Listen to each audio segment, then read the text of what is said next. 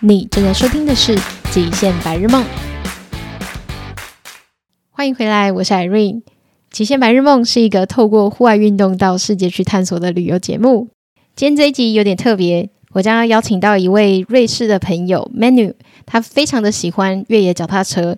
那我们当初是在纽西兰的时候旅行遇见的。他那时候把他的脚踏车从瑞士就是运到了纽西兰去。那在那之后呢，我也有飞到苏黎世。那时候当时他住在苏黎世，呃，他有带我去那边骑越野脚踏车。现在呢，Manu 他搬到了另一个地方，他在那边的工作也非常的有趣，是跟就是越野脚踏车观光很有相关的工作。我觉得这集非常有趣，是在于。呃，如果你也很喜欢越野脚踏车的话，我相信你听到最后应该会对于台湾就是越野单车的环境的未来会有很多新的想法。嗯，我们也可以去听听看，说瑞士的人他们都怎么做的。那我觉得他的做法也非常的值得我们去参考，所以希望这一集大家会喜欢。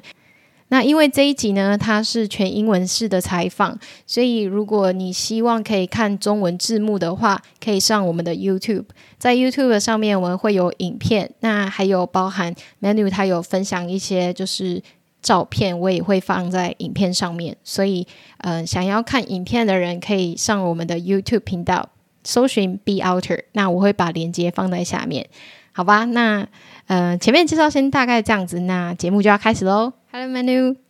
Thanks for coming to our podcast, Be Outer. Thank you so much to be invited for this podcast. So I'm very excited to be part of this. Could you please give a brief introduction of yourself to our audience? Like you said, I'm from Switzerland. I grew up in this beautiful country. Um, since three years, I live near Fribourg out in the countryside. So we have mountains just around. We have lakes. So the nature is very beautiful. For sure, we have also a very good um, cycling community here. So this is all I need to have a happy life. Do most of the Swiss people they all good at different kinds of outdoor activities? Um, good question. So probably it depends where you grew up and about what your parents like. Because I would like to say skiing and hiking is very common in Switzerland. Cycling is growing the last years very fast. So probably uh, I do more outdoor sports than the average, but in this area where I live now, I can say I really like to be outdoor and do something. It's not the same. So also I grew up in near a city in Basel and I was playing for 14 years indoor and volleyball. I started outdoor sports and now, yeah, I, I, I never went back for volleyball. So, so I really loved uh, outdoor adventures. I just discovered that you moved to other places where did you live now? The village where I live now is Schwarzsee. Schwarzsee. Schwarzsee. The translation is Black Lake. Right. It's, it's a small um, town, a small lake. Yeah. We have also ski lifts oh. here. The most mountains are up to 2,000 meters oh. over sea. About oh. uh, so not all of them. We have also smaller ones, but we have here to 2,000 meters over sea. So, when do you start mountain biking and how do you start it? At 2009, I started working in a company in the cycling industry. So, this was my first job after my studies in tourism. And so, I was in this company, and after some months, I thought probably I should buy a bike that I also really know the product. A lot of my colleagues, they're, they're were cycling. So this was probably 2010. I bought my first really mountain bike, uh, a full suspension bike. And then I started cycling with um, my friends. Uh, my dad was, he was, my dad, he was cycling since some years. And so it was very nice to have adventures with him. Also at work, I had some colleagues. Um, so yes, because of oh, work. so I know you also love hiking. How do you find the different feeling in between hiking and mountain biking? I really like sometimes if it's like uh, if you go up a mountain or have a nice technical trail downhill, so you're very um, relaxed in the mind because you you do really only one thing. So you are 100% focused Yeah. on cycling, and uh, also you you can. I don't know, you can go for 20, 30, 40, however you would like ki- kilometers. So you, in one day, you can see a lot of different places. Right. This is also something for hiking as well. You can also see many places, but with the bike, you, you can go further. It's a good combination. So you have uphill. Um, sometimes you have to challenge yourself. Uh, can you do it or not? And sometimes if the uphill is easy, you can um, talk to your friends, have good conversations, and in the downhill, it's you can enjoy and really focus on cycling. Right. I think I saw some ski lift that is actually being used by the bikers during the summertime. Does that happen in Switzerland as well? You you can do this. I never did it, but you can do Right. it. So I really, I also really like um, cycling uphill. Wow, that's super hardcore. Um, we are used to, and at the moment, I would say at the most places you you can probably take the bike with the with the lift in Switzerland. If or let's say there is the, in the past probably is only some destinations uh, had this offer, but it's growing more and more. so I can see there's a mountain behind your back. Is that the mountains that you go mountain biking? Let me see. yeah. Um, at the moment, let's uh, we mostly we cycle on hiking trails. So we can we have in Switzerland we have a lot of hiking trails and nice paths in the in the forest. And so we share the trails, hikers and Right. bikers. It's normally it's easy, but if the if it's a place where it's very crowded, sometimes you have hikers they don't like the bikers. So this is sometimes the challenge. I don't know how is it in Taiwan, Yeah. but we really try to work also on the image of the bikers that the hikers accept us on the hiking trails. Um, but in we have one builded um, cycling trail also in our area, and hopefully more in the future. So I also um, work for the uh, mountain bike tourism, Yeah. and so we try to develop Can you share with us the mountain biking culture and how's the industry now in Switzerland? so it, it, it was growing the last three years. It was very growing because of e-mountain bike. So you can imagine it's, very hilly Yeah. here. In general, let's say uh, there is a long, I would say in Switzerland is a long uh, mountain bike history, but a long time it was just a small group of of bikers. And it was growing and growing, and especially the last three years with e-mountain bikes, and especially the last year, 2020, it was the um, best year of um, of selling mountain Yeah. bikes ever in Switzerland because of COVID. A lot of people they didn't went for holidays out of the country, Oh. so they decided to stay in Switzerland and to cho- um, to be outdoor Yeah. and also the mountain bike, the electric mountain bikes, they are we had a good development. So now they look almost like a normal bike, and so it opens the door for a lot of people to start mountain biking, and also a lot of um, families who cycle together or women women groups. So it yeah, it's growing. Wow. Uh, as a traveler, how do we find the mountain biking community in Switzerland? So it's a good question. So it's um, everything organized very local. So we have a lot of um, mountain biking clubs. Right. So they offer like um, for the members a weekly ride out. So for example, every Thursday evening we have a ladies group and we go uh, cycling together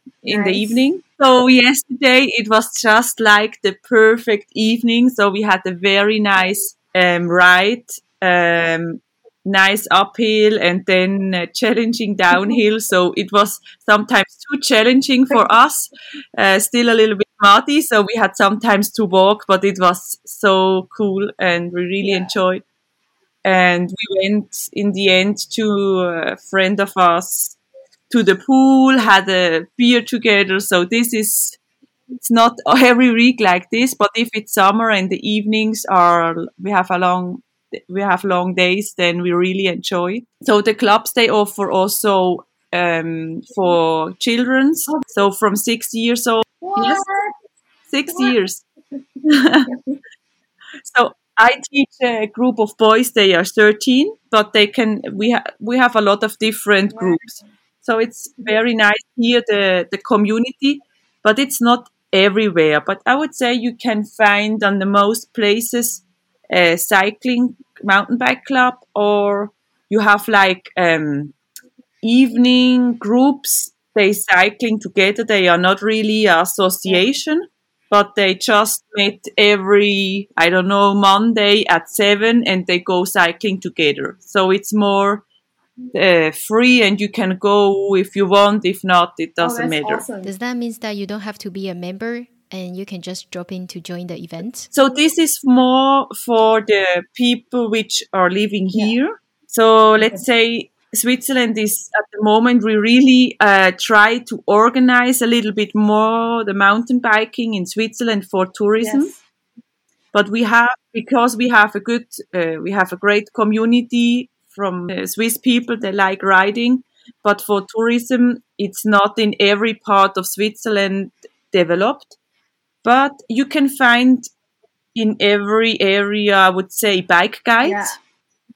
And you can book a bike mm. guide. Oh, okay. And he will show you the best places. So we have like um, educations for being a, for getting the certification for a cycling guide. And I would really recommend if you are here in Switzerland to spend time with the cycling guide because he know the best places.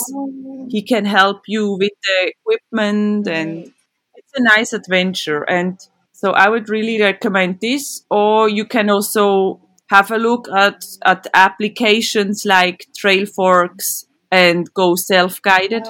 Um, normally the guides, they work with bike shops right. together and he can give you uh, an address where you can rent the bike. And also, when I traveled, so I really recommend to ask if there is a tourist office or a guiding um, agency.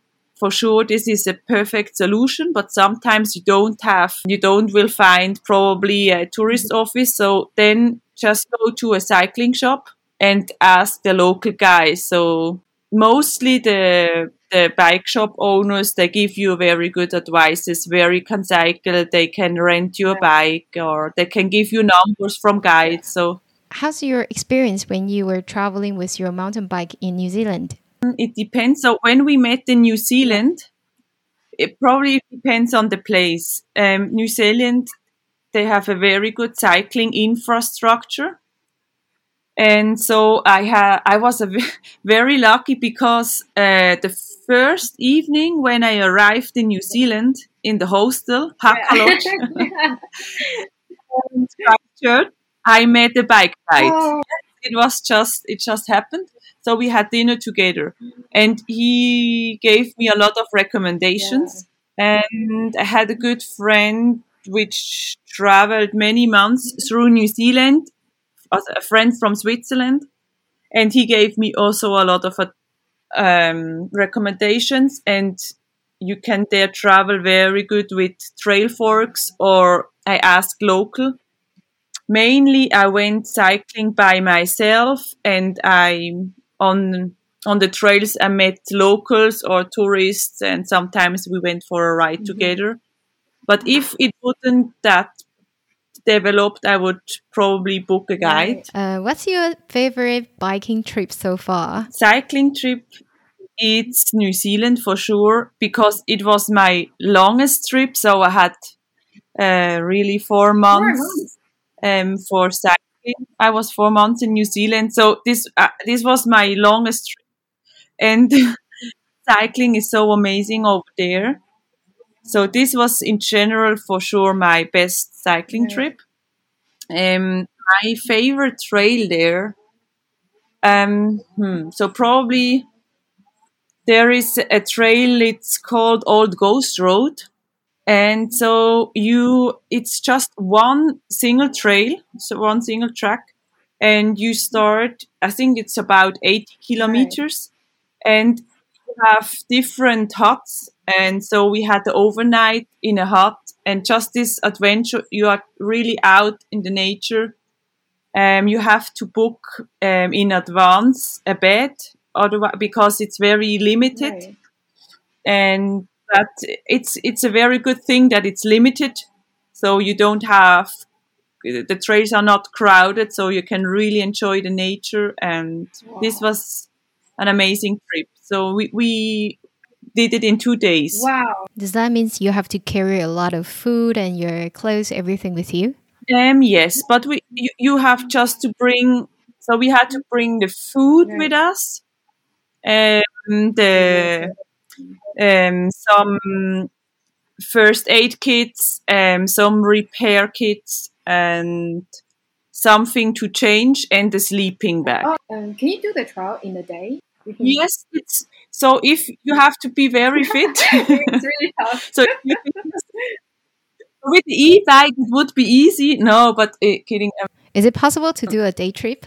it's possible, but it's a very hard day if you do it in one day. And I really like the idea that you have an Yeah. overnight Yeah. in a hut, hut out um, up in the mountains. These are small huts. You're probably 15 to 20 people sleep in one hut. And it's a very nice atmosphere in the evening. You meet nice people. So Yeah. So, you know Yeah. When you were chatting, and then I just noticed at your back, is that a goat? Two. Breeding? That's so cute. yeah. So so the cows are on this Yeah. side. Um, no, the goats. Uh, so I live here in a wooden house, Oh. and I live in the on the first floor, and on the second floor, my neighbor. These are the goats of my That's neighbor. so cute. Where would you recommend for people who want to travel in Switzerland with a mountain bike?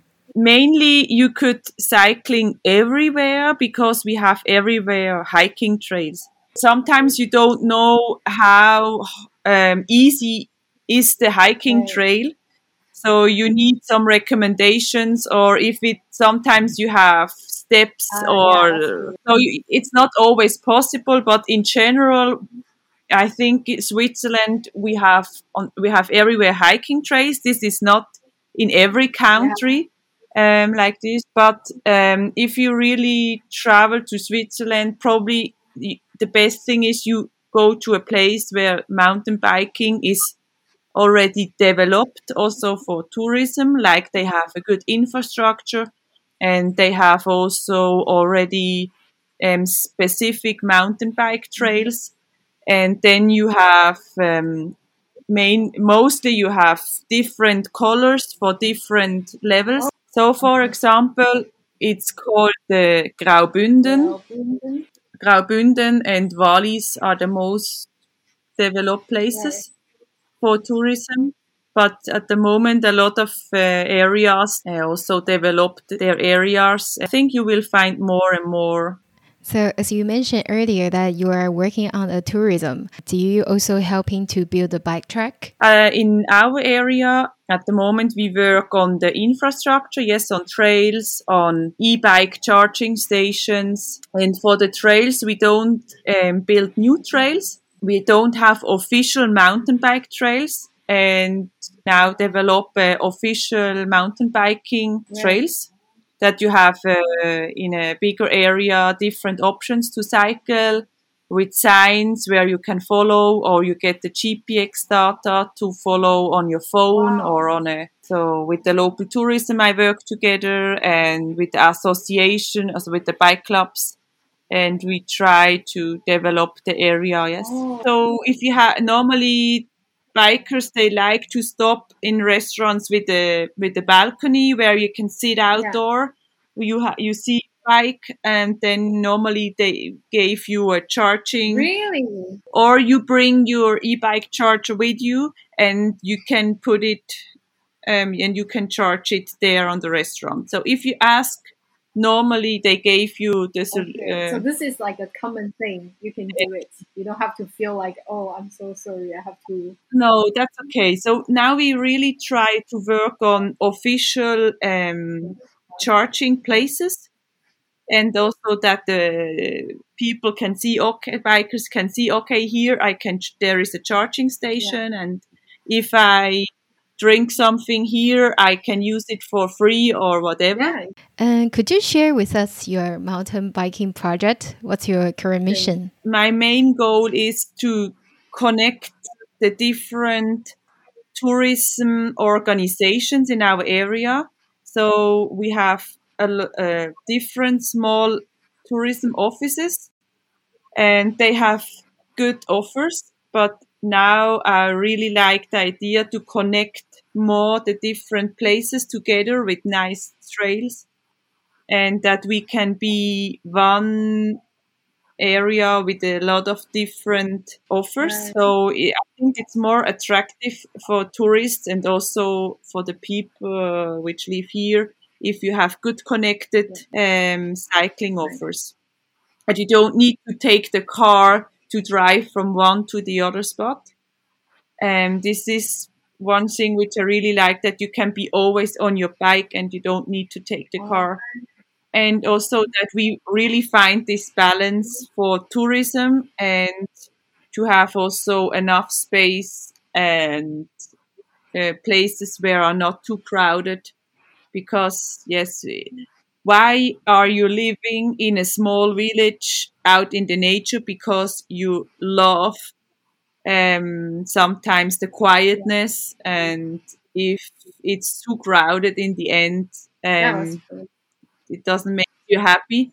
So it really i see it really as a challenge to find there a good balance yeah. that we can get the that we can live um, that we we have a lot of people they work in the tourism. So on this side it's it's a good thing for our area and that the people have work here on the other hand um, that we have still the quality of uh, our home base yeah. well i'm so admire about what you just said it is very important to work with the locals and the government. It's everyone's thing. And you also have to maintain people's lifestyle there.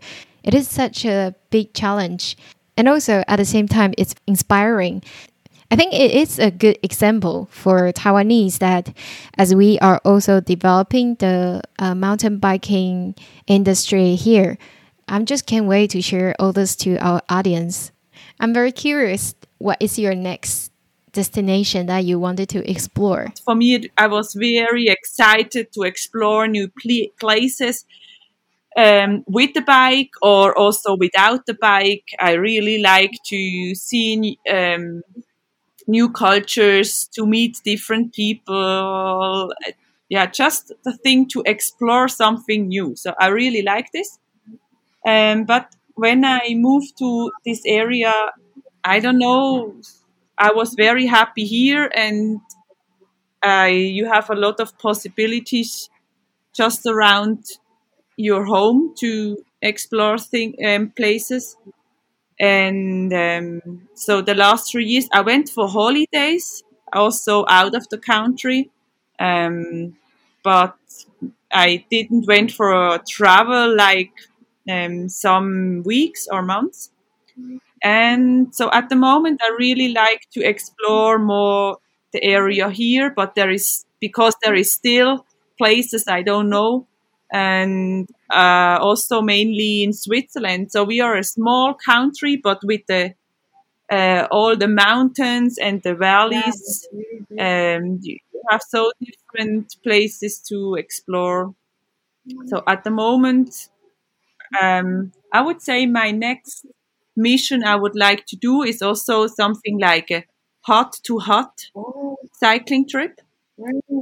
Um, I didn't started with the, I didn't started to really organize it, but in my mind, I really like the idea to have probably one week and to travel with the bike from hut to hut.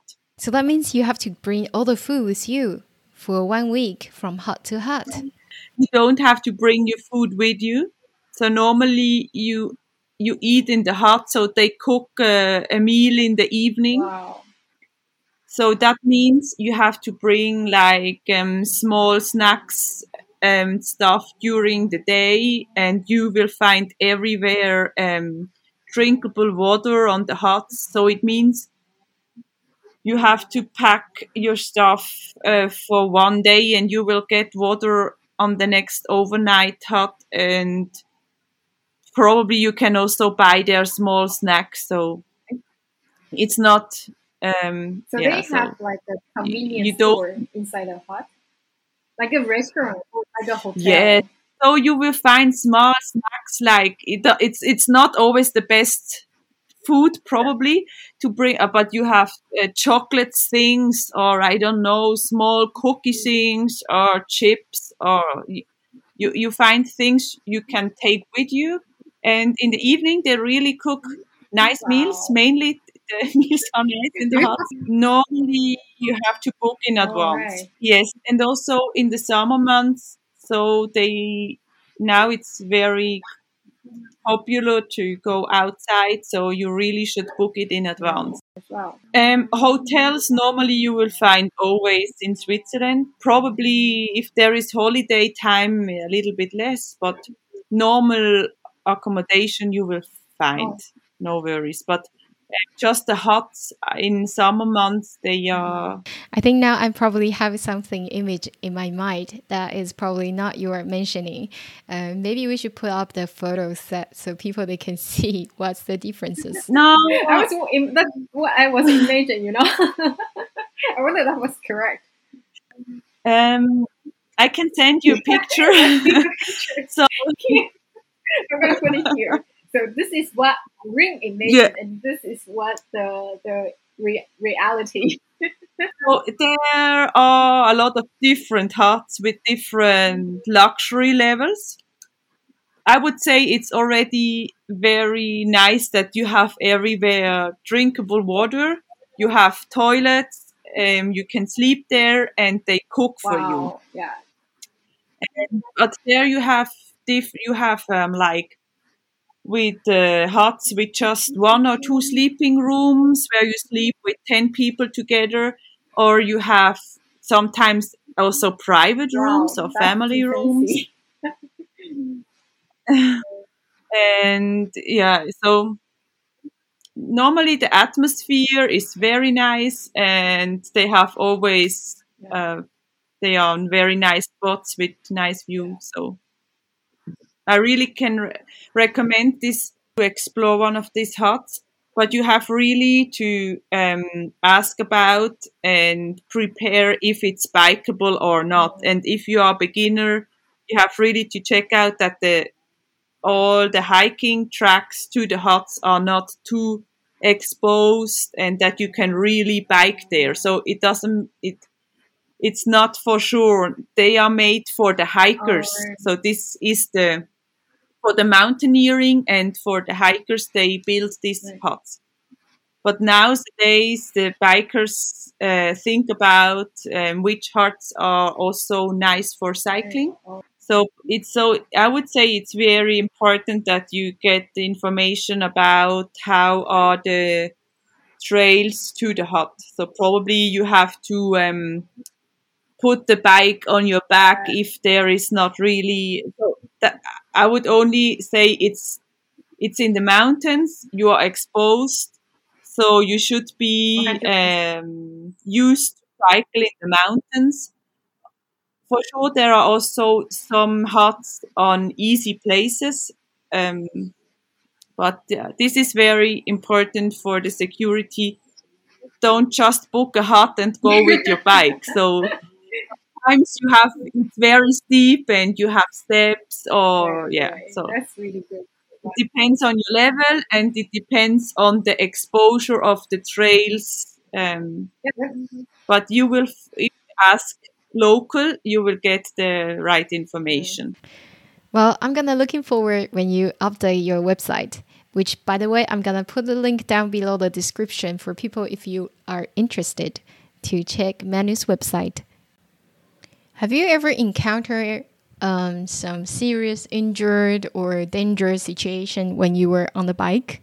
You take always a risk, so, but I think uh, it, it can happen always, and um, but on the other side, uh, the love to cycling is, is is there, and you really try sometimes to push yourself Yeah. to to try some new things and but you i have it i have it in my mind that uh, sometimes it's uh, yeah something can happen always but Yeah. you also learn to calculate a little bit the um, how difficult is the trail and it's really a step by step so you don't start with a challenging trail you can start very easy. And this is the nice thing also about cycling.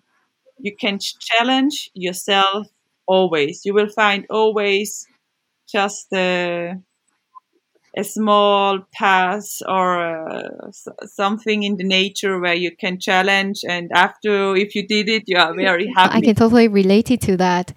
I think it's the same with the outdoor climbing as well. Once when you're trying to solve the problem and then you feel the fulfilling achievement and you're just looking forward to the next challenge. And if you cycle in a group, this is also very nice. You can learn from the Yeah. others.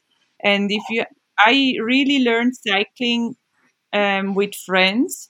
So if you can really try to follow a line, if you have someone, uh, if you in front of you who is a good biker, you can profit a lot. So you can oh. really you can really see okay he tr- he takes this line and you can follow and you have it do it like this and you can do it so it's very motivating Yeah, I think people are so supportive and very positive and kind.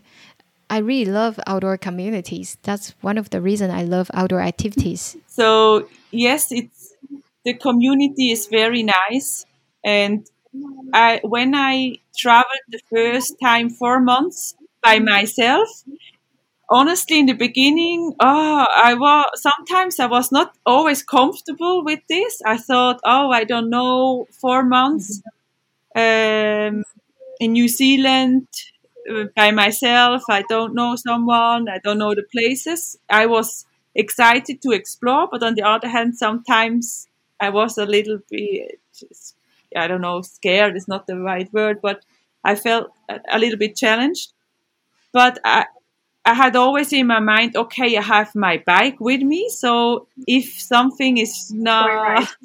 go the right way or I'm not relaxed, I can go on my bike, and then I feel like at home. Oh. So it gives me a good feeling. You oh. know, it's always.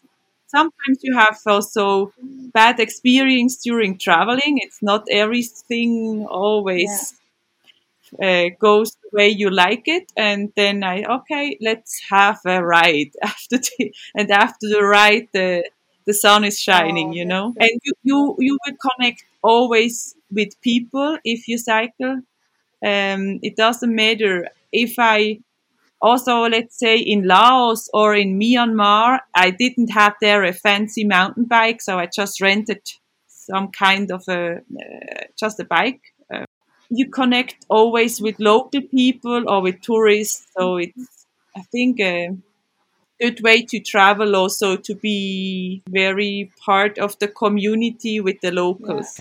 Well, after this episode interview, I feel like I really can't wait to visit you in Schwarzsee and go mountain biking with you again. Thank you so much, Manu, to come to our show and sharing all this amazing experience and your stories and your hometown with us. I think I really can't wait to visit you again. Thank you, Irene, for this very nice chat. Uh, it was so cool to think back to my mountain biking trips and to meet you in New Zealand. It was just great.